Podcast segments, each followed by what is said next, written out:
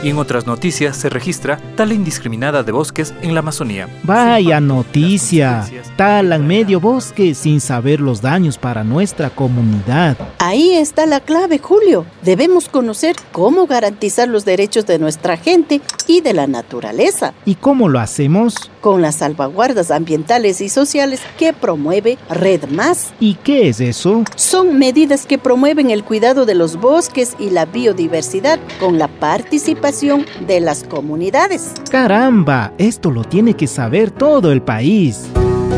Descubre las salvaguardas ambientales y sociales de Red Más. Visita www.redecuador.ambiente.gov.es slash red.